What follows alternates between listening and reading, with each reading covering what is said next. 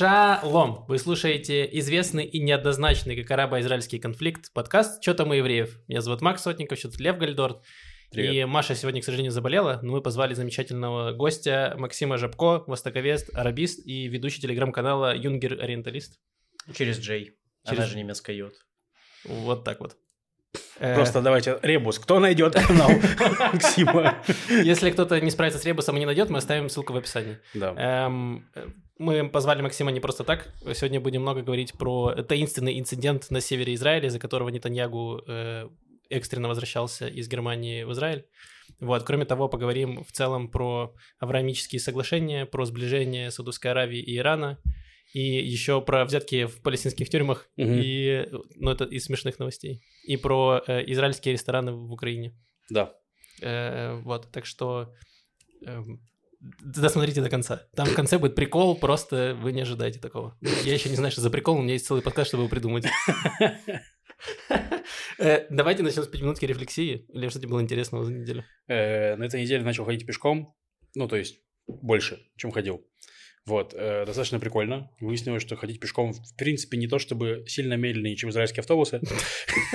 Меньше разочарования, ты хотя бы... Если ты куда-то опоздал, то ты сам знаешь, что ты медленно шел. Ну, типа, да, и реально проще, проще планировать, серьезно, потому что вот. это первое. Во-вторых, как будто бы больше мыслей э, в голове появляется, потому что я, когда иду пешком, у меня прям много мыслей за- записываю в те- себе в заметки. Ты не пробовал включать себе какой-то подкаст, шоу, чтобы избавить себя от этого? От чего? От мыслей? От мыслей, да? Так я, наоборот, мне нравятся мысли. Ага. Ну, типа, Ты я... что, не, думай- не думаешь о смерти все время, Лев? Вот выяснилось, что в автобусе, я думаю, смерти больше. Тут я какие-то шутки придумываю, какие-то идеи и прочее. Вот. э, Короче, вчера было забавно. Вчера был концерт, э, ну не концерт, провероч- проверочный концерт Кирилла Селигея на фактуре. Э, Я туда пришел пешком из дома. Э, Кстати, очень прикольная дорога. Вот от моего дома до фактуры дорога просто идеальная. Там через, через бульвары, через канаву, которая в Тель- в центре, вот это вся. Ну, в смысле, канава это хорошо, это неплохо, если что. Это район, который называется Канава, это не бу- буквально Канава. Ну да, это буквально канава, в которой район. В общем, ладно, нет. Э, В общем, прикольно. И было забавно, я шел туда, и по дороге ехала девушка на самокате, она мне улыбнулась, видимо, узнала. Э, Я, может, ее знаю, просто я не успел узнать ее, ну, пока она пр- промелькнула.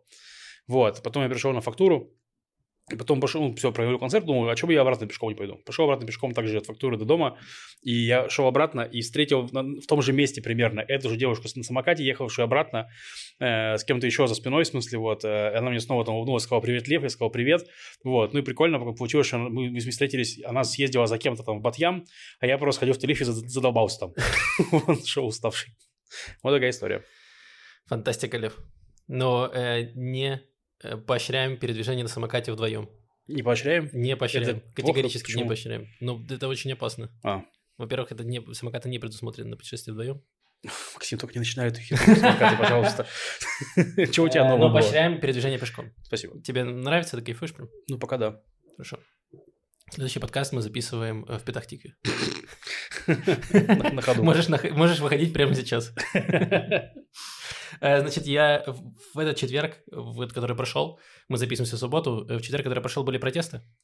Но я на них не пошел, потому что играл Шахтер, и я решил остаться смотреть, значит, одну восьмую лигу Европы. Шахтер играл с Фейнордом, матч на вылет. И, э, Господи, я потом, я понимаю, почему праваки стебутся, что у нас странные приоритеты.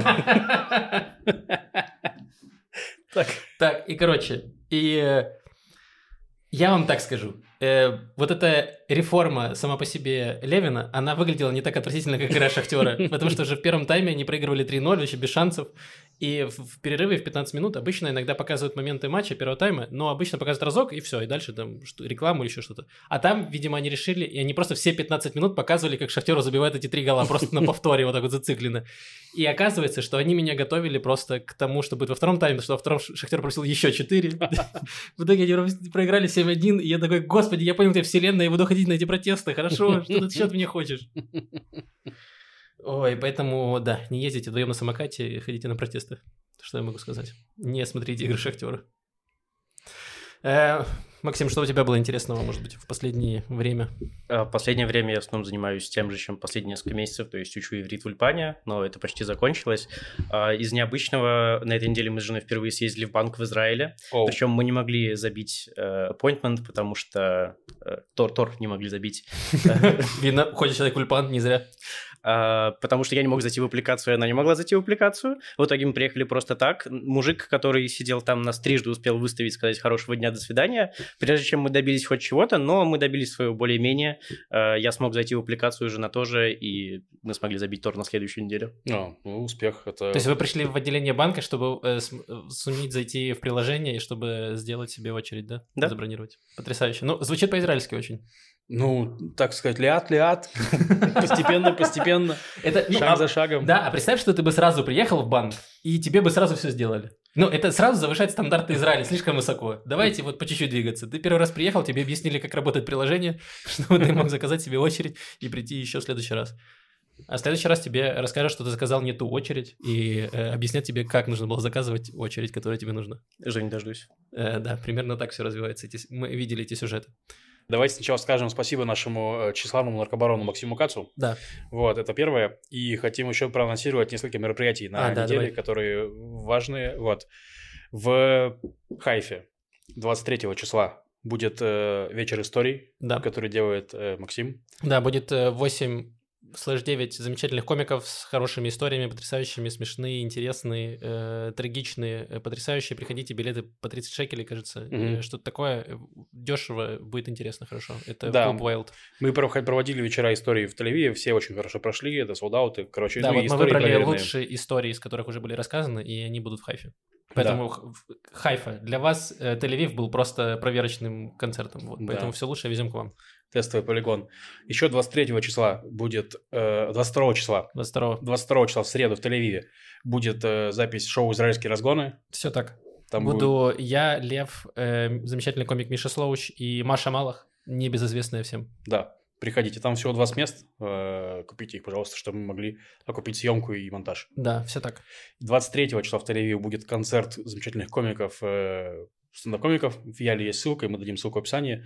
Вот, э, там Крис Фальман, Антон Куликов, э, Саша Бельковский и кто-то еще. И Алекс Худяков. И Алекс Худяков, да, простите. Э, вот. И 24 числа, кстати, будет проверка материала меня. Я буду давать час материала на фактуре в пятницу. Если хотите послушать мою комедию, то вот приходите. Да, это практически сольный концерт э, Льва, приходите послушать. Да, первые в жизни. Все, Вот. закончили с анонсами. Спасибо, что Э, послушали. Спасибо, что послушали. Но еще в апреле по-прежнему есть билеты на э, ребят из э, «Не пора раза». Да, в апреле мы привозим... Господи, очень долгий блок анонсов. Но да, В апреле мы привозим... Не, э, нужно сказать, что в Хайфе еще концерт. Да, идет. добавили, доб- добавили концерт в Хайфе. Вот, спасибо, Максим, шаришь. Да, там именно не, э, не шоу их будет, а именно стендап, где три комика по цене одного. э, Да, вот, Гарик. Ганесян, Саша Долгополов, Сашка Падя и Идрак Мирзалидзе в Хайфе в клубе Бит. Вот, да, будет клево. все, ссылки, ссылки в описании, приходите, обычно всегда очень хорошо. Да. Давай, э, Максим, про тебя поговорим немного. Э, расскажи... А, я, я немножко расскажу. Я так понимаю, что Лев, Лев, вы с Львом знакомы достаточно давно. Ну, виртуально в основном. Виртуально. Виделись пару раз. Я могу рассказать, как я познакомился заочно э, с тобой. Значит, я когда учился в Барландском университете, изучал э, Ближний Восток, и я искал какие-то э, какие-то каналы с большей информацией про э, страны Ближнего Востока и в целом. Вот, и я был подписан на канал Ксении Светловой «Восточный синдром», и она иногда публиковала какие-то э, списки других каналов про Ближний Восток. Вот, и один из каналов был твой как раз вот этот э, Юнгер-ориенталист, и мне очень понравилось, ты в основном пишешь про Ливан, вот, и мне понравилось, и мне кажется, если я ничего не путаю, то я даже какие-то куски брал для своих курсовых работ, э, вот. Э, Со ссылкой на источник. Э, ну, там была ссылка на ссылку, то есть я не, не ссылался Ссылка на на телеграм-канал. Мне нужны были какие-то более авторитетные источники, чем А, телеграм-канал. ты брал ссылки из канала Да, Максима, я понял. Да, но мне кажется, если я ничего не путаю, но точно мне, мне понравилось именно, и вот. И Спасибо. потом я уже узнал, что, э, оказывается, мир настолько тесен, что и Лев э, знает Максима. Потому что Лев что-то репостил, мне кажется, или что-то. Ну, Ну, что-то я было такое. читал. Ну, я тоже достаточно долго читал канал. Да, интересно про Ливан, очень интересно всегда было. Вот. э, Расскажи, как ты оказался в Израиле, потому что когда мы тебя читали, ты жил не в Израиле. Э, Я жил в основном в Германии. Я как раз завел канал перед тем, как я уехал туда учиться в магистратуру. До этого я окончил СПГУ, прости господи, журфак и э, арабистику. А в Германии я уже поехал заниматься Ближним Востоком, конкретно исламоведением, историей арабской литературы, Кораном, такими вещами. Но мне лично больше интересна политическая история, особенно история современности, уже 19-20 век. 21 И я занимался в тем, что мне интересно, брал курсы по политологии, сам много читал про ливанскую историю. И так совпало, что в Ливане просто очень большая концентрация тех вещей, которые мне интересно изучать на Ближнем Востоке. Это политические партии, политические идеологии, э, националистические идеологии, отношения между этноконфессиональными группами, очень непростые, э, гражданские войны, опять же, этнические чистки. В общем, довольно интересная страна. Да, и поэтому из-за того, что тебе было очень интересно изучать Ливан, ты переехал в Израиль, из которого невозможно упасть в Ливан. А, да, но мы в какой-то момент с женой решили, что мы едем сюда. Мы давно сюда планировали Почему переехать. ты говоришь, что невозможно? Ну, типа, подождем, сейчас Бенгвир, какая-нибудь другая коалиция. На танках? Да, заедем в Южный Ливан еще раз, я не знаю. Но мой друг, когда на танках служил, он периодически, когда каждое было обострение на границе с Ливаном, он писал, блин, Макс, он все, сейчас в Ливан. Сейчас посмотрим на этих фалан, фалангистов. Э, Расскажи, что в Ливане посмотреть, типа, куда поехать, рестораны, может, какие-то. Да, какие-нибудь националистические идеологии интересные. Что посоветуешь? Вот, а сюда мы приехали, потому что мы давно планировали, с тех пор, как я съездил на Таглит, мне здесь очень понравилось. Э, Ну, Таглит, понятно, в целом, э, специфически все. Ну, в целом тоже там националистические движения, этнические чистки, в принципе, Можно и так сказать. разные. Э, Вот. И потом много читал, интересовался просто. И ну, читал телеграм-каналы про жизнь в Израиле, ваши в том числе, э, каких-то еще ребят. И да, мы сюда приехали, я здесь сейчас поступаю на PhD. Э, Здесь относительно просто с бюрократией всем таким, поскольку мы можем получить гражданство. До этого мы жили как студенты в Европе, я в Германии, жена моя в Чехии. И у меня в этом плане еще, может, попроще было. Ну, то есть как, немецкая бюрократия, она немножко как израильская, она тоже... Все эти мифы про эффективность, это не совсем правда. Они теряли мое личное дело, они теряли мои биометрические данные, потому что они переустанавливали э, компью- на компьютерные какие-то системы, потом они мне только через два месяца об этом сообщили, я только через несколько месяцев пришел, как там это все, как так это все там работает. Э, а здесь, ну, ты получаешь гражданство, получаешь много интересных бонусов в придачу, но страна интересная, люди приятные, А есть возможность, опять же, получить грант на аспирантуру, что немаловажно. А что ты хочешь изучать э, и где? А, Я нашел научного руководителя в Тель-Авивском университете, он согласился со мной писать. А, Нужно дошлифовать э, тему. Я, если честно, немножко разрываюсь. Я думаю, писать либо про э, выборы в Ливане вот последние лет 20, либо вообще уйти в то, чем я раньше много занимался в историю 50-х, 60-х годов и тогдашние политические расклады, политические идеологии, уже, может быть, взять шире не только Ливан. А, в- Вопрос, где я найду такую тему, которая будет достаточно интересной и оригинальной, и для которой я смогу найти источники, потому что найти что-то историческое в Израиле можно, потому что есть неплохие архивы арабской прессы и всего такого, но по Ливану, там, в идеале какие-нибудь полевые исследования ездить, проводить, это из Израиля невозможно. Э, У меня вопрос, как у одного востоковеда к другому востоковеду, э, где, ты собираешься брать деньги? Ну, типа, в плане того, чем... Да, зарабатывать на жизнь. А, Ну, в принципе, тем же, чем в последнее время преподавать языки. Я сейчас преподаю английский, не- ну, на немецком у меня сейчас нет учеников, но, в принципе, я преподаю английский, немецкий и арабский. А, Я сейчас набираю учеников, э, записывайтесь, пишите мне в личку, у меня в Да, канале все Вот, есть. доставим Добавим- ссылку, да. Доставим ссылку на Максима, да. Я, кстати, вот понял, что бесит, что вот востоковед такая модная профессия. а вот Она звучит модно. Да, востоковед, ориенталист. А вот западноведов называют соевый куколд. Это немножко обидно.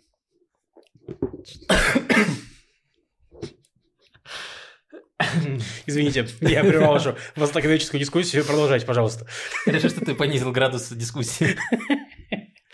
Ой, Не, а так в идеале, конечно, хотелось бы преподавать, потому что мне очень нравится рассказывать про все это. Если бы мне за это еще платили, было бы вообще идеально. А, ну ты Ну, сказку упал, конечно. Да, я тебе так скажу. Ну, куда-нибудь тебя на массу позовут, возможно, даже накормят. Я выступал на нашей массе, рассказывал про арабов, меня даже не накормили. Ну вот, Видишь, это, опыт. У меня чуть больше стажа в Израиле. Меня один раз накормили. Значит, давайте начнем с происшествия, которое было секретное происшествие на севере Израиля. Значит, что случилось? Все было очень... Было минимум информации, просто сказали, что что-то произошло на севере. Э, на севере у нас граница с Ливаном. И, значит, пошли слухи, что, значит, там Хизбалла чего-то выдумывает. И как позже выяснилось, не, не вся информация доступна. То, что есть вот в новостях, вышло, что, значит, как террорист каким-то образом пересек границу э, с Ливаном и Израилем, э, заминировал одну э, какой-то перекресток на шоссе, после этого подобрал попутку и э, поехал туда глубже в Израиль, его остановили на, на КПП на каком-то, и вот, и э, его там попросили поднять руки, он сделал какие-то резкие непонятные движения, его ликвидировали прямо на месте, и оказалось, что у него еще на на нем был э, пояс шахида, пояс смертника, вот, и он успел взорвать вот тут первую э, точку, которую заминировал. В итоге пострадал один, э, один израильтянин сильно. Ну, он там прям в реанимации, мне кажется, да.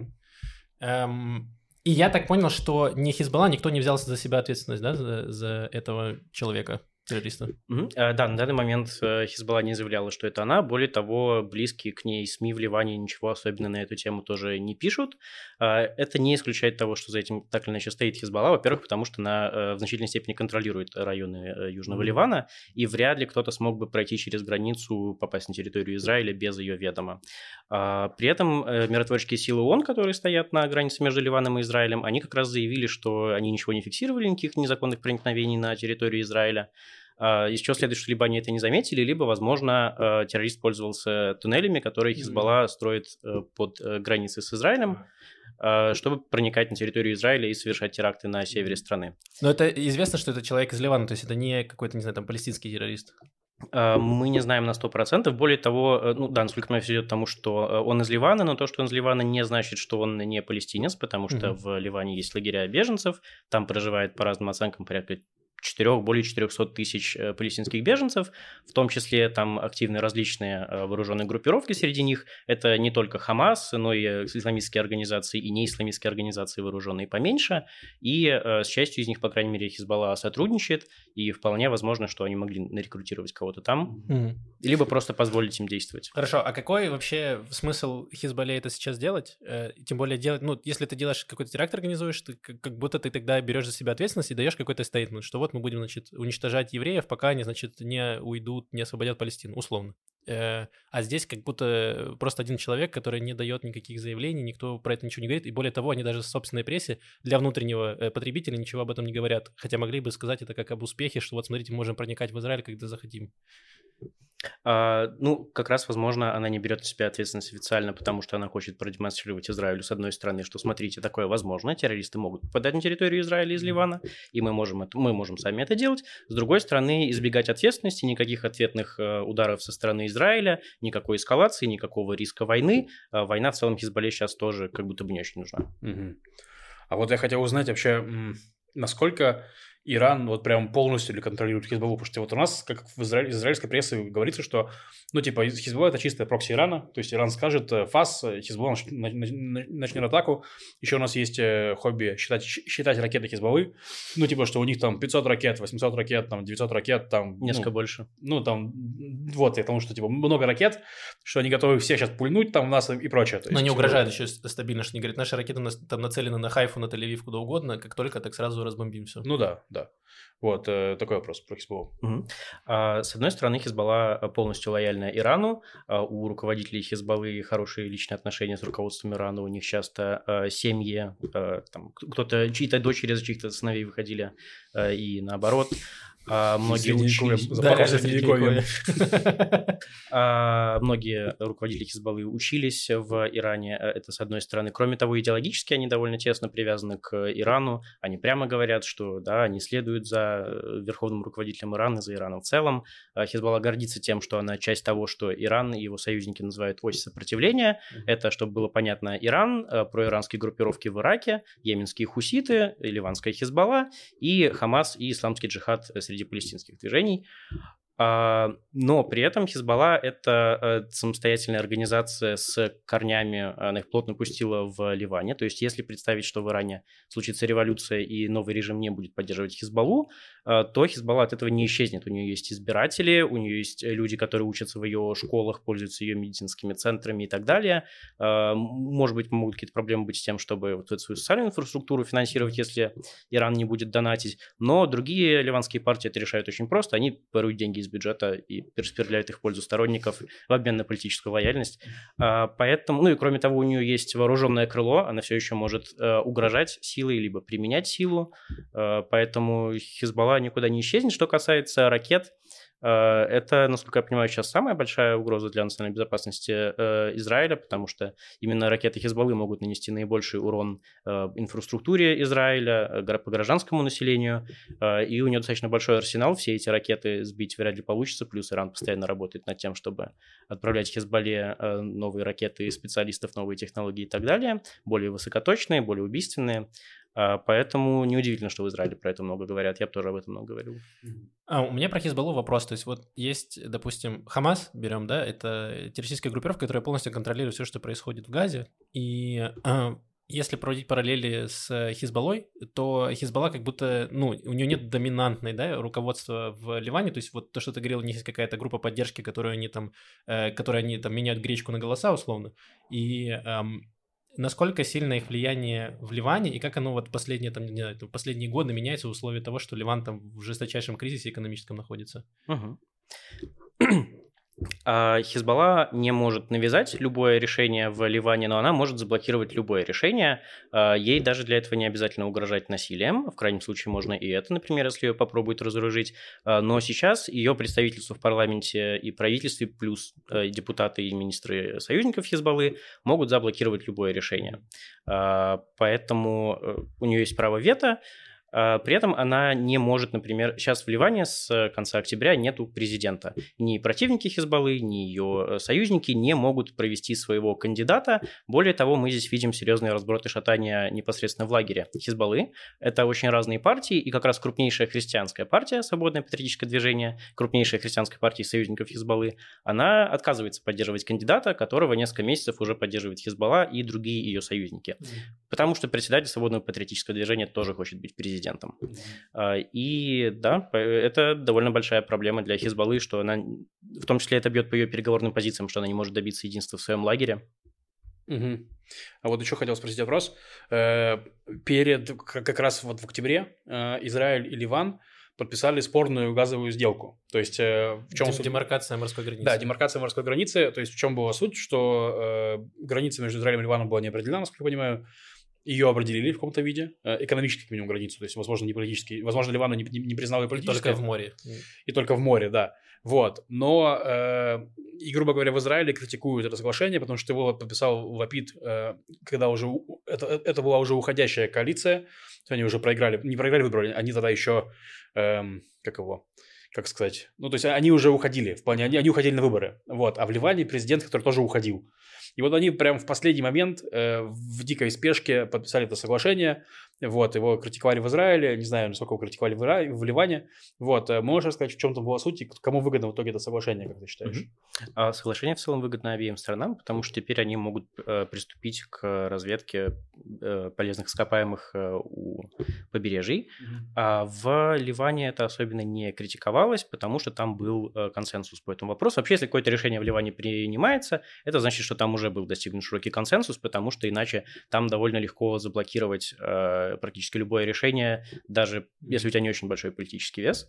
А, поэтому Э, в Ливане многие хотели его заключить, в том числе и Хизбалла. Это связано в том числе как раз с экономическим кризисом, который ты упомянул. А как выходить из кризиса? Для многих это вот э, как простое решение. Мы сейчас накачаем нефти, у нас будут деньги, и мы решим наши финансовые проблемы. Э, так, например, перед парламентскими выборами в прошлом году говорили Хизбалла и ее союзники. В общем, отчасти поэтому Хизбалла э, поддерживает э, эту, это соглашение, э, чтобы показать своим сторонникам, что у нее есть какое-то решение э, тому, что сейчас происходит. Потому что альтернатива – это проводить реформы, которые требуют Международный валютный фонд, бороться с коррупцией, решать проблемы в энергетическом секторе. Но... Да, это создает политические риски. Отстой. Отстой. Да. Эти соевые куколды опять диктуют нам востоковедам, как нам жить.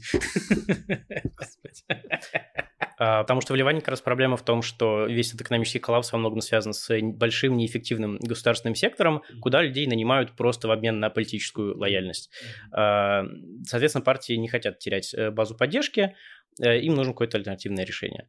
А, кроме того, как раз уходящий президент Мишель Аун, для него это э, было шансом записать свое имя в историю хоть как-то положительно, потому что до этого, в общем-то, его правление было ну, вторая половина уж точно э, постоянной катастрофы, в первую очередь экономической. Вот как раз... Э, взрыв на... при нем был? При нем был взрыв в порту Бейрута, который разрушил значительную часть столицы и тоже стал э, большой политической проблемой и расследование э, этого взрыва. Ну, раз уж вы упомянули, можно про него чуть подробнее. Давай. 4 августа 2020 года произошел взрыв, который сейчас называют крупнейшим неядерным взрывом в истории.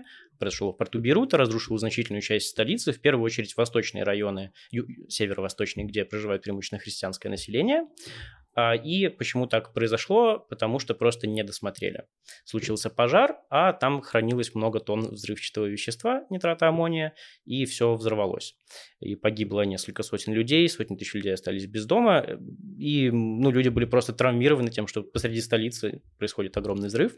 А дальше началась эпопея с расследованием, потому что задержали каких-то людей не очень высокопоставленных, отчасти сотрудников порта таможни, ну и какое-то количество руководителей оттуда, но до уровня министров э, и близко к этому, они не пошли. Почему? Потому что уважаемых людей в Ливане не расследуют, правоохранительная система там не так работает.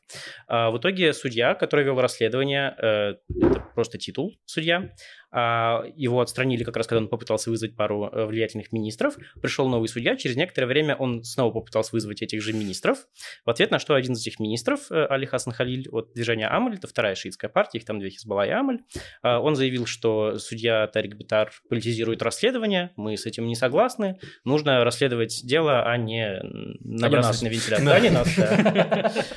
А, ну и в итоге, да, э, это привело к массовым протестам, это было в октябре не очень массовым, э, октябре 2021 года. За кого протест? Да. За, а, за снятие судьи. Как а. раз э, шиитские партии э, Амаль и Хизбалла вывели своих сторонников в Бейруте. Угу. Сначала они просто протестовали, потом пошли бить машины, скандировать шииты, шииты. И в ответ неизвестные, это был христианский район, неизвестные, предположительно, сторонники партии Ливанские силы начали по ним стрелять. В ответ на это демонстранты тоже начали стрелять с применением автоматического оружия и гранатометов. В общем, вот несколько... это уровень протестов. Да, веселье какое. Да. да. Ну, в результате ливанская армия их э, развела, но в итоге э, партии шиитские продолжили. А, они начали блокировать заседания, бойкотировать заседания парламента, пока судью не снимут. В итоге не, не, не парламента, прошу прощения, правительство. В итоге правительство просто не могло собираться, потому что там должен быть кворум в две трети министров, а у них было как раз достаточно министров, чтобы срывать полностью заседание. Mm-hmm. В итоге судья продолжил расследование, но э, люди сначала не приходили на, э, на допросы, те, кого он приглашал, в том числе министры, а в итоге э, его просто они закидали э, суды жалобами, ходатайствами, чтобы его отстранили, и все это дело перестало работать, просто застопорилось. Mm-hmm. не так давно, буквально несколько недель назад, судья Тарик Битар сказал, что я изучил законы еще раз, и э, на самом деле я могу э, продолжать расследование, и отпустите, пожалуйста, вот этих э, людей э, из, э, из под ареста. А, в ответ на что генеральный прокурор э, сказал... Вот этих это стрелочников, вот эти, которые... Не в основном стрелочников, да. Угу. наименее высокопоставленных, сотрудники порта, таможни. А, в ответ на что генеральный прокурор сказал, что нет, у тебя нет таких полномочий, э, э, судебные приставы или юридическая полиция не должна тебе подчиняться, а еще я отпускаю всех задержанных, в том числе высокопоставленных, и один из них сразу же уехал в Америку. Фантастика. Ох. И в результате расследование снова никуда не идет, и это большая болезненная тема для ливанцев. У меня да, последний... прикольно, когда суды, конечно, не подконтрольные, а никому.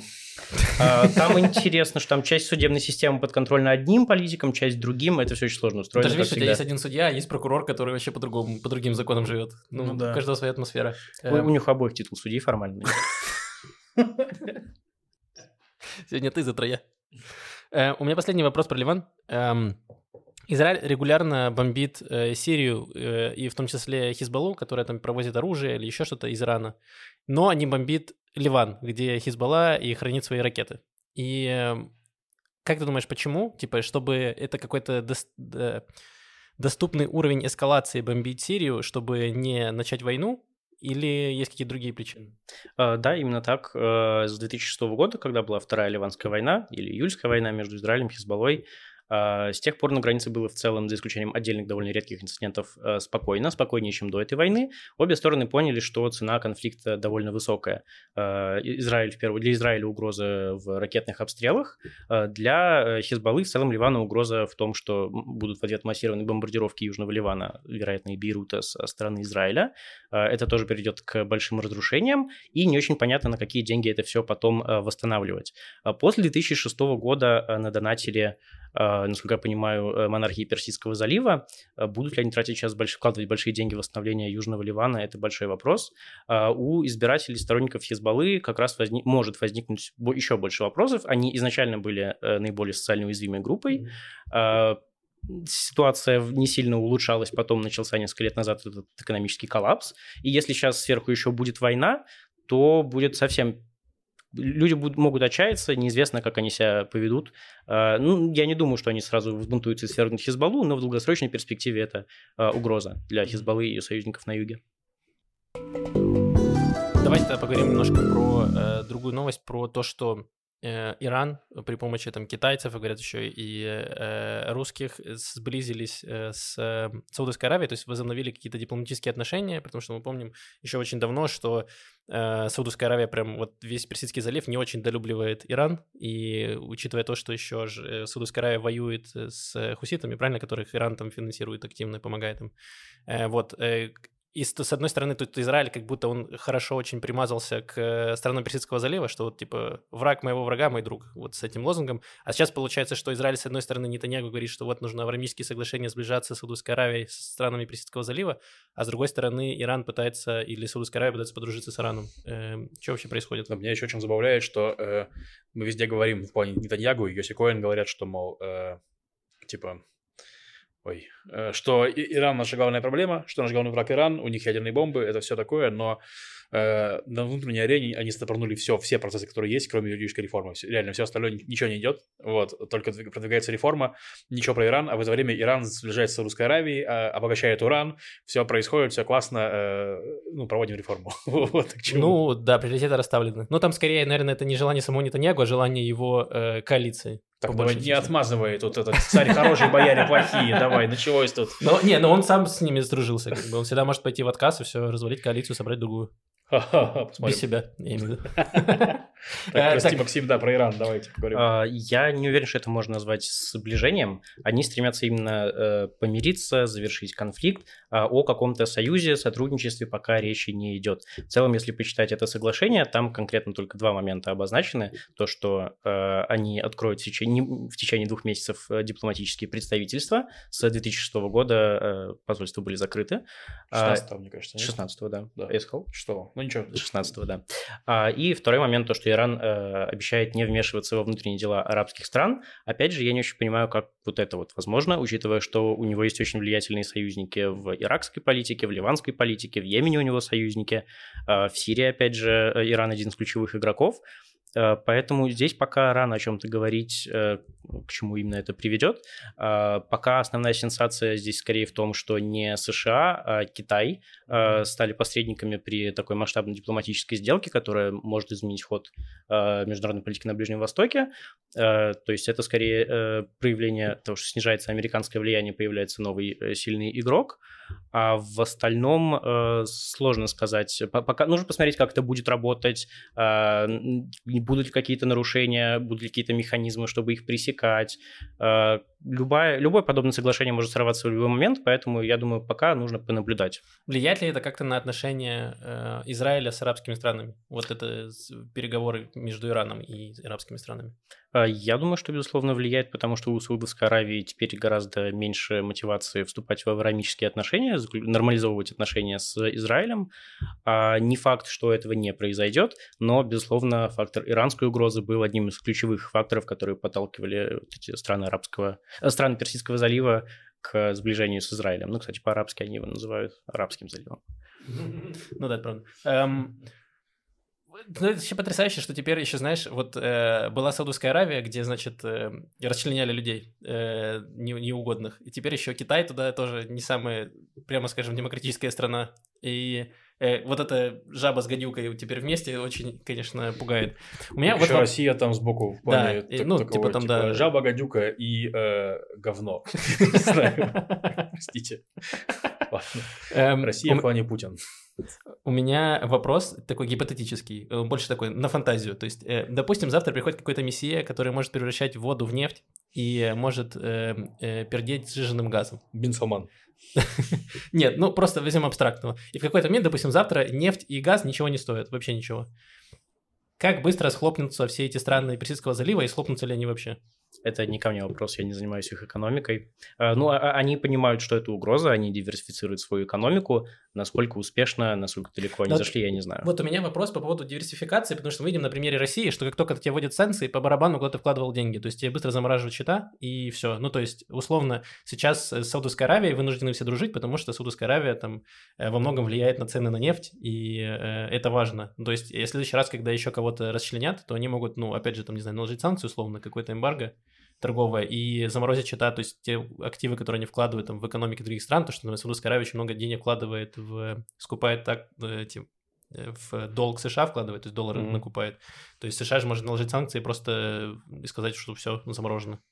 Нет, ну может, но для этого, ну это же не быстрый процесс, мне кажется, просто в смысле то, что у нас постепенно идет переход к зеленой энергетике, там солнечные панели, ветро, ветро все, это идет, мед- медленно идет, короче, то есть, ну, я думаю, что в пределах там 30 лет, ну да, у них есть Я проблемы, просто имею в виду к тому, что в какой-то момент э, можно будет не искать вот эти компромиссы, не искать. То есть э, тебе не нужно с людоедами договариваться будет, потому что э, тебе нужно их, их ресурсы нужны. Да, но у тебя, кроме нефти, есть еще, допустим, э, э, редкоземельные металлы, которые есть в Китае, есть в Африке, есть в России. Там, и вот тоже непонятно, что, что делать. То есть, в принципе, вот э- этот кризис, как раз российская война, ну, мне лично показала, что, ну, невозможно выключить из ключевой, ну, из мировой экономики поставщика ресурсов. Ну, то есть, у тебя Так и есть- выключили уже. ничего не выключили. Ну, в плане, она не торгует с Европой, она торгует с Индией и с Китаем. Но это типа проблемы Китая и Индии, которые могут покупать в другом месте. Просто они покупают по дешевке в России. Не-не-не, если Россия вообще никому не будет продавать, это будет жопа. В смысле, вообще, не- если, ну, потому что будет не хватать. А кроме того, э, а вот алюминий покупают и США и прочее, потому что им негде брать алюминий. Ну, то есть там просто есть алюминий, есть там еще какие-то металлы. То есть, ну, сложно, сложно. Ну Ладно, мне кажется, там не те, не те объемы, которые... Как раз те, они там занимают там треть рынка алюминия. Ну, типа, треть ты не можешь. Нет, я имею в виду объемы в плане... э, Ну, треть это я сейчас сказал из головы, я не в знаю. плане точно. денег, что это там не э, сотни миллиардов долларов. Э, да, но это все еще деньги. В смысле, ну, Окей. потому что ты не можешь просто взять и выключить я про это. То есть, ну, да, я читал, на, на Медузе была большая-большая статья про город, город мечты Бен Салмана, который представляет собой огромную длинную Неом? линию там. А? Неом, Да, ну, который это, это линия, которая, да, это неом? Наверное. Я это не который, где рядом с Эйлатом, где будет. Да-да-да. Да, там, где, короче, такая линия через весь перешеек, там в таком духе огромная, там, где город этот самый, вот, э, есть э, на двочах, есть, э, короче, такой э, мир, там, где стоит бесконечная девятиэтажка, типа, она вверх бесконечная, вниз бесконечная, везде бесконечная, и там э, прям, короче, ну, там у них реально, там мифология, там есть куча текстов по ней, куча рассказиков по этому миру, бесконечные девятиэтажки, короче, вот я когда почитал, думаю, у меня прям флешбеки с этим были, такой, вау, они строят бесконечную девятиэтажку, Ну так и есть, я тоже читал, что там просто будет, представьте себе, торговый центр, э, просто размером с город, и вот и все. И он там огроменный, он там просто жесть, в смысле, там просто, вот. Мне еще, я еще удивился, что оказывается, что эта концепция в градостроении не нова. То есть, что Волгоград построили по такой же концепции, что он длинный, вытянутый, и у тебя ну, ходит поезд по нему, и по идее, то есть, тебе быстро из конца в конец на каком-то поезде или трамвае проехать в таком духе. Но получился Вол- Волгоград, к сожалению. Вот, не неом. Я предлагаю продать Бен Салману э, Тахану Мерказит. Там нормальный город, можно б- бахнуть, вот, пусть развлекается. Лучше бабахнуть, а потом построить нормальный город, да. Нет, я очень люблю такой мерказит, извините. Нет, не, не, не сносите, пожалуйста. Не сносите, пожалуйста. Там музей Юнкидиш. Можно, пожалуйста, его оставить, а все остальное можно снести, в принципе. Давай перейдем к последнему вопросу по Ближнему Востоку. Поговорим про Палестино-израильский конфликт уже. Вау, наконец-то. Наконец-то. Мы двигались далека-далека, и теперь вот в самый, в самый эпицентр. Эм, много, ну, мы, за последние там несколько месяцев было очень много терактов. Ну, волна как терактов была, там постепенно их было больше, больше, больше. И многие поговаривают, что, э, значит, вот скоро начнется Рамадан, а в Рамадан, значит, начнется какая-нибудь третья интифада, и э, начнется война, резня, кровь, кишки, все такое. Так, а можно, пожалуйста, можно мне, как востоковеды, пожалуйста, Да. кто-нибудь расскажите, почему Рамадан это праздник взрывов людей в плане? Я думал, что это там постятся и не едят. Но ты, когда голодный, ты злой. Так работает. Взрываешься, так работает. От возмущения, да. Нет, почему реально, почему теракт в Рама- в Рамадан? А Может, Я вкратце? честно не знаю, по-моему, это какая-то фишка арабо-израильского конфликта. Не то, А. чтобы на Рамадан было принято совершать теракты, вообще-то это действительно не про это. Мне кажется, это духовный просто рост. привязка такая, знаешь, психологически тебе нужно привязать к чему-то, и ты такой, Рамадан, э, обострение. Ну, типа, святой, святой месяц для ислама, он самый святой или как? Да, но я думаю, там еще дело в том, что просто большое количество палестинцев э, едут в Иерусалим, чтобы помолиться в Аляксе. Все это там накладывается периодически на еврейские праздники, и из-за этого.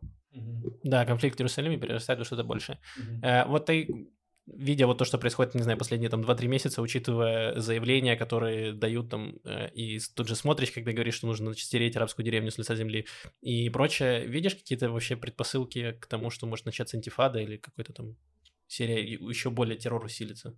Э, ну, такие вещи не прогнозируются, но последние месяцы те тренды, которые мы видим, они очень тревожные. Больше насилия по отношению к гражданскому населению. Ну, теракты со стороны палестинцев, это уже упомянули, но э, уже не первый год существует э, проблема насилия поселенцев, э, радикально настроенных поселенцев по отношению к палестинцам. В основном это было на уровне написать российские граффити, спустить шины, может быть, что-то поджечь, э, но то, что мы видели в Хуваре, это новый уровень, когда такое большое количество, в ответ после теракта, большое количество разгоряченных э, еврейских э, молодых людей пришли туда и мы пожгли машины, пожгли дома, убили человека, если не ошибаюсь. Э, а армия ничего не сделала для того, чтобы это предотвратить. Э, вот это взаимное насилие, мне кажется, это может привести к воронке насилия очень опасной э, атаки в ответ на атаки, и никогда государство не контролирует насилие со стороны Израиля. Мне кажется, это тревожные звоночки, может, до такой степени, как в Хуваре. Mm-hmm. Ну и плюс мы не знаем, когда умрет Махмуд Аббас, а ему уже да. 87, и рано или поздно он должен покинуть нас. Блин. Покинуть свой пост. Деды задолбали. Блин, реально вот какие-то вайбы России, типа все ждут, когда умрет старик, и, и, что, и посмотреть, что будет дальше. Э, типа вот такие. По, давай попробуем. Э, новая рубрика «Разрешить палестино-израильский конфликт за одну минуту». Э, Вау. Э, как ты думаешь, есть ли какое-то решение, которое Израиль может в одностороннем порядке сделать, то есть без там учета Махмуда Аббаса, Хамаса и всего остального. Вот что Израиль может сделать так, чтобы как-то улучшить вообще ситуацию происходящую? А, я, это долгий процесс в любом случае должен быть, но больше сотрудничать с э, палестинской национальной администрацией, повышать, наверное, как-то создавать возможности экономические, социальные для палестинцев, которые живут там, чтобы было, были какие-то привлекательные перспективы по ним. А как решить проблему того, что вот э, люди, у которых есть там разрешение, иногда устраивают теракты? Типа, как это продать населению, что вот выпускаем палестинских рабочих, а иногда кто-то из них э, убивает э, израильтян? Никак, такое будет случаться. Но э, по поводу социальных проблем, э, насколько я понимаю, среди тех, кто совершал теракты в последнее время и вступал в перестрелки с израильской армией на западном берегу в последнее время, а, было немало людей, в том числе с образованием, с какими-то перспективами. То есть это уже больше все на эмоциях, этнический конфликт. Они видят, как убивают э, их людей, мы видим, как убивают евреев, и э, эмоции накаляются, люди идут убивать людей. Э, власти не делают достаточно для того, чтобы это предотвратить. Э, в принципе, за последний год э, очень сильно выросло количество инцидентов, когда именно вооруженные люди на западном берегу обстреливают израильские патрули, израильских военных. Там сейчас довольно много оружия, много молодых людей, которые готовы это оружие брать в руки и идти убивать израильских военных, израильских гражданских, поэтому ситуация напряженная, перспектив к тому, чтобы оно как-то улучшилось, я не вижу. Э, ни одна из сторон ничего для этого не делает. После смерти Аббаса будет хуже? Э, посмотрим, но вполне возможно, что будет много крови, сложно сказать. Много а... крови э, в Израиле или между собой на, в палестинской? Ну, как показывает практика, везде, но по большей части на территории ПНА, э, на западном берегу. Угу. Э, ну что, э, потрясающие перспективы нас ждут ребята. Не, ну, к сожалению, так и есть. Я, в смысле, тоже согласен, потому что Типа, реальная ситуация патовая, что Аббас, он ничего не может сделать уже, в смысле, мне кажется, никуда не, не подвигать ситуацию, ни вперед, ни назад, просто доживает свой век. Так, э, вот, проблема вот. в том, что никто ничего не может сделать. И Израиль ничего не может делать, и палестинская автономия ничего не может делать, а ну Хамас ничего не хочет делать, и все. Ну, и... Не, ну в смысле, я, ну, из того, что я читал, опять-таки, может, Максим меня поправит, что у палестинцев есть запрос на какое-то решение, то есть они, они, они поэтому грубо говоря, к Хамасу э, часто склоняются, потому что у Хамаса есть какое-то решение. Типа, наше решение – война, в смысле, вот. Ну, это типа, мне это не нравится, кому-то это не нравится, но э, какое-то решение предлагается, да, вот.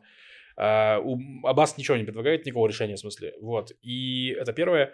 И второе, что интересно, что несмотря на то, что Аббас всех достал там, в, пали, в палестинцев именно, что правительство плохое, плохо работает, коррупция, подавление инакомыслия, все дела, Вот, но они не готовы свергать его силой, как я понимаю. То есть них это, это, эта идея не нравится. Потому ну, что там же была. силовые структуры сильные. То Это есть тоже. Но в плане, я так понял, что кроме того, у них в принципе не- нет э, такого этого. консенсуса глобального. Ну, типа, что нужно св- сворачивать, ну, что не нужно устраивать революцию, типа, нет. Вот, или, или, или я не прав. А, Конкретно на этот счет я, если честно, ничего не знаю. А, Насколько я читал последний опрос общественного мнения палестинского, действительно выросла поддержка Хамас, но это, я так понимаю, тот тренд, который мы наблюдаем последние лет 30, что если есть какие-то перспективы у мирных переговоров, мирного решения, то растет поддержка движения ФАТХ, которое как раз было пионером мирных переговоров. Если мирные переговоры заходят в тупик и никакого решения не видно, растет популярность Хамас, который предлагает насильственный вариант решения проблемы. Ну, потому что это хоть какое-то решение. Но да. Ну, меня вот больше всего пугает то, что Максим сказал, что последние террористы были в том числе и образованные люди, и это э, плохой тренд, потому что я помню еще вот, когда я был в универе, мы ездили на экскурсию в Восточный Иерусалим, и мы встречались с некоторыми э, палестинскими как раз эм, старостами там деревень, условно, и э, там они говорили, что вот, типа, сейчас обновляется вот это поколение, там уходят э, старики, которые там прошли все войны, э, с Израилем, и приходит более молодежь, которая там и на Западе получила образование, и они получали какую-то профессию, и приезжают обратно в Палестину, чтобы, там, не знаю, строить счастливое будущее. И у них какой-то более такой тренд на эм, в взаимо, взаимоотношения с Израилем, то есть строить какие-то экономические связи, то есть улучшать жизнь, то есть оставить перспективы там э, полного, там, не знаю, чтобы Палестина была как государство на, на, все, на всей территории, вот, и они хотят просто вот улучшить жизнь там условно своей деревни, и вот, но а, сейчас мы видим, что есть все-таки люди, которые и получили, да, образование, и э, не они типа из нового поколения, но они типа не, не сказать, что они прям лояльно настроены по отношению к Израилю. То есть как будто уже вот этот вот э, весь нарратив, что вот сейчас поколение сменится, э, э, и придут более такие технократы условные, и жизнь Но, наладится. с другой стороны, тоже пришли чуваки, которые сожгли деревню. Да, вот, и в этом, в этом и проблема, что типа не приходит, да, и вот это поколение, и в Израиле оно не сместилось в плане того, что вот сейчас придут тоже технократы, которые такие, а давайте мы, значит, будем строить вот страну, чтобы все были богаты, счастливы, сыты, довольны. Не будем, значит, зачем нам стрелять и делить, значит, вот там город, условно, там КПП ставить через каждые 10 метров. Мгм. Давайте что-то другое делать. Нет, не получается, к сожалению, мы скатываемся, как будто становится все хуже. Но мне кажется, тут есть два момента. По поводу смены поколения я э, сталкивался с сомнением, что наоборот это может привести к радикализации готовности к насилию, потому что старшее поколение, оно помнит вторую интифаду, и в Израиле помнит вторую интифаду в первую очередь из-за постоянных терактов в автобусах, но для палестинцев тоже было довольно тяжелое время, израильские военные операции, много людей погибло, в том числе гражданских, э, и люди не хот- ну, видели, к чему попытка решить конфликт насилием, который подключается большое количество людей, к чему это ведет, и они этого не хотели. А У нового поколения нет такого опыта. Все, что они знают, это палестинская автономия и израильская оккупация. У вас можно говорить слово оккупация? Э, Думаю, сейчас ворвутся к нам. Э, И второй момент по поводу э, образования, э, нацеленности на там, строить мосты, что-то такое. Может быть, это так, но проблема в том, что вот ты получил образование, ты квалифицированный специалист, приезжаешь э, домой, и как бы перспектив-то особенно нет. Если у тебя нету протекции, то все хорошие места уже заняты, твои идеи никому не нужны, инициативы наказуемы. У нас уже есть дедушка, который все решил за всех. Ну да. Так мало того, еще вот про то, что ты говоришь, приезжают, что- чтобы настраивать связи. Там же у них обратная есть такая тема, что если ты сильно дружишь с Израилем, тебя свои могут чпокнуть, короче. Да, да. Вот Но такое. э, в этом как раз проблема, что есть же там достаточно клановая система, насколько я понимаю, то есть э, семейная. То есть есть какая-то условная семья, которая там, не знаю, в ответе за остальные семьи. И Мгм. вот если вот там есть- будет как-то политическая воля, значит, вот они скажут, как Равин условно, скажут, сегодня мы сотрудничаем, и они, значит, будут сотрудничать. А, ну, пока такой прямо желания такого большого нет. И Израиль тоже не особо к этому идет, честно говоря. Ну, то есть в прошлой коалиции еще хоть как-то была партия РАМ, которая, да, выбивала финансирование для, значит, арабских, арабского сектора, чтобы там улучшали инфраструктуру, и можно было сказать, что вот Израиль что-то делает, да, вот есть какие-то конкретные Хотя бы для своих арабов. Хотя бы, да, для израильских арабов это можно сказать, что вот сейчас мы, значит, израильских арабов откормим, откормим и остальных арабов. Ну, ну как будто. А сейчас получается, что откармливали на убой получилось. Ну, то есть сейчас пришла другая коалиция и такая, ну, сворачиваем программы, давайте, значит, э, остаются арабы только лояльные. Нелояльные идите лесом. Ну да. Ладно, давайте, может, к хорошим новостям перейдем. Ну, давай. Э, У меня есть новость э, про палестинцев, которые сбежали из палестинской же тюрьмы в Хевроне. Вот, они сбежали. И потом один из них записал э, потрясающее видеосообщение Надеюсь, в ТикТоке. э, кстати, написано, возможно, в котором он потребовал от администрации тюрьмы вернуть взятку, которую он им дал за то, чтобы его не расследовали, потому что дело против него сфабриковано. Вот, если они в течение недели не вернут взятку, а там взятка в районе, в районе что, 500 тысяч э, шекелей, это, конечно, странно. Мне кажется, что я невиновный, но я готов отдать тебе 500 тысяч шекелей, чтобы ты перестал меня судить. Но я невиновный при этом, просто были деньги. Ну, это фантастическое развитие событий. То есть, про тебя фабрикуют дело, и ты, ты даешь, еще раз нарушаешь закон, даешь взятку, чтобы тебя закрыли фабрикованное дело, они такие, ты даешь взятку, это э, преступление, и сажать тебя в тюрьму. Да. Короче, вот, через два дня заканчивается срок ультиматума, и он обещал, что если, если, если деньги не вернут, если деньги не вернут, то он выложит в доступ им- имена этих сотрудников тюрьмы, которые взяли у него взятку. Вот, просто интересно, что если он не выложит, значит, они вернули деньги, получается, Фантастика. Ждем через два дня.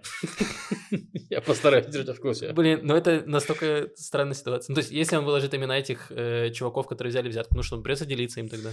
Ну, типа, что делать? Ну да. Как будто что, их посадят в эту же тюрьму? Тогда они знают, как сбежать из нее. Ну да, да. В общем, Интересно. Э,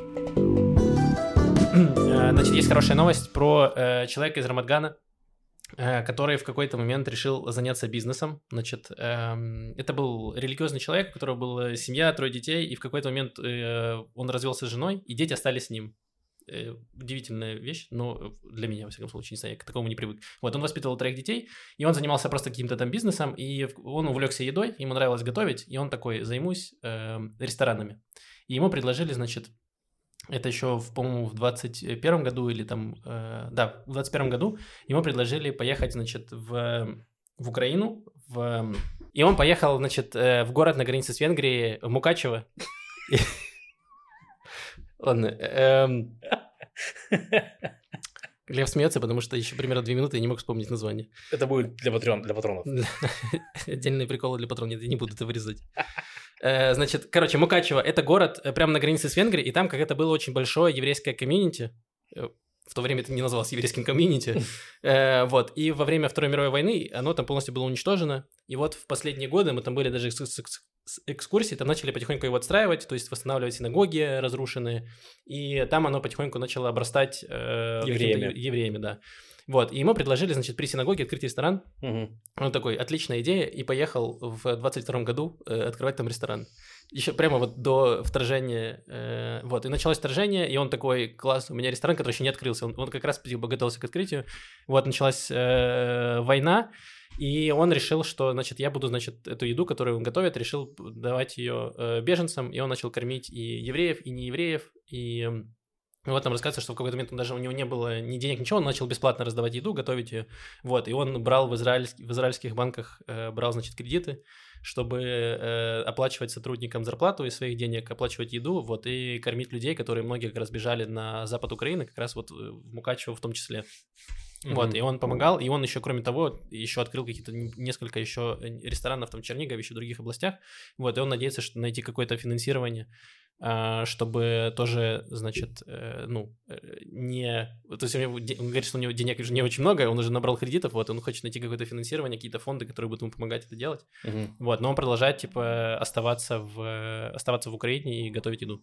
Прикольно. Вот, э, хорошая история такая приятная. После всего, о чем мы говорили, про смерть, убийство, безнадегу. э, Да, есть стоит всего лишь уехать из Израиля, и как будто бы даже в воюющую страну, как бы, и как будто бы налаживается, да, вот это все. В людей больше веришь. Это просто, то есть, я очень люблю читать эти, знаете, короче, новости о том, что в каком-нибудь городе Швеции, там, Палестина, это Маша рассказала новость, там, Палестина, и израильский байк-клуб, что все обнимаются друг с другом, там, защищают людей от антисемитизма и прочее. Ну, конечно, вы не в Израиле находитесь, легко вам там дружить, в смысле, евреям и палестинцам, да, пожалуйста, сколько угодно. В Великобритании, пожалуйста, живите, дружите. Ой, можно дружить, вау. Вот, попробуйте в Израиле подружиться, да. Вот. Вот, да, ресторан его называется в Мукачево Яд Хаим, рука жизни. Э, вот. Или Э, Рука Хайма. А чувака зовут Мордыхай Кройцер. Ну, хорошо, что не Хайм. Если назвали Хайм, ресторан у вас Если он в какой-то момент у него закончили деньги, он такой, ну, придется свою руку готовить. Ну что? Нет, вот. И там была даже прикольная история, что к нему пришла э, какая-то женщина старая, э, попросила еды и принесла справку из Едвашема. И оказывается, что его семья как раз праведники мира, то есть они спасали евреев во время Холокоста. Мгм. Вот, и он... И он, был- он взял кредит, доплатил ей, да, что он поел там. Нет, он был очень тронут, он, э, она попросила, типа, с посудой забрать еду, и он ей дал даже посуду свою. Вот. Эм, Вот, ну, хо- хорошая история, приятная.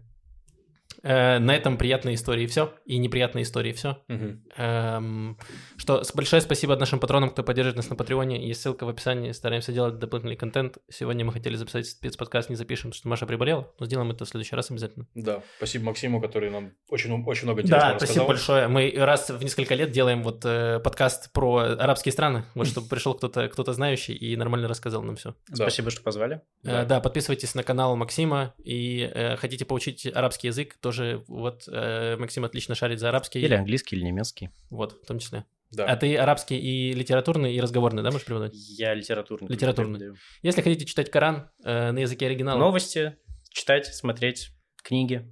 вот, да. Но не говорить с арабами. Но не говорить. Говорить с образованными арабами, которые захотят с вами говорить. Хотите выделяться на фоне арабов? Вы учите литературный арабский и будете ходить очень возвышенно. Эм, Что еще? Э, На вопросы. Ответим на какие-то вопросы? Э, Ну, давай, давай, наверное, в следующем выпуске ответим, будет Маша. Там просто в форме есть э, вопросы. Два из них к Маше, а третий касается Маши. То есть, ну, в плане, там вопрос, э, кто занимается постановкой кадра у нас, а это Маша. Вот, поэтому, поэтому проще мы ответим в следующем выпуске на все эти вопросы. Эм, Да. И я пос- э, зачитаю один... Спасибо большое за комментарии на YouTube, которые вы оставляете, продолжайте делать это, нам очень помогает, и очень смешные, классные комментарии, спасибо. Там один был от Александра К, оно, э, он на украинском, я перейду сразу на русский.